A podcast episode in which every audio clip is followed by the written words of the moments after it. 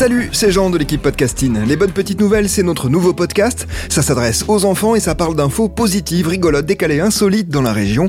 C'est parti, on y va.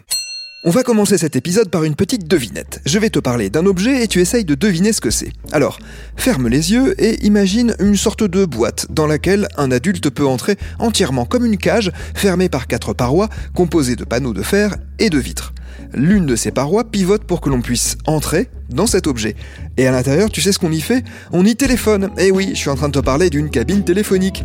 Et il y a quand même de grandes chances pour que tu ne vois absolument pas de quoi il s'agit. Pourtant, tes parents, tes grands-parents, tes oncles, tes tantes les ont forcément utilisés. Et à une époque, il y en avait partout.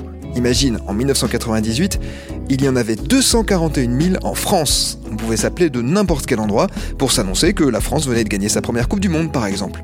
Donc la cabine téléphonique, eh bien, c'était une cabine dans laquelle on entrait pour euh, téléphoner. Ouais, ouais, t'apprends des choses hein, dans podcasting. Mais si, je te promets, on mettait un peu de sous, soit directement des pièces, soit des cartes qui ressemblaient un peu à des cartes bleues. Et on appelait des téléphones fixes, forcément, c'est-à-dire qui se trouvaient dans des maisons, des bureaux, des administrations.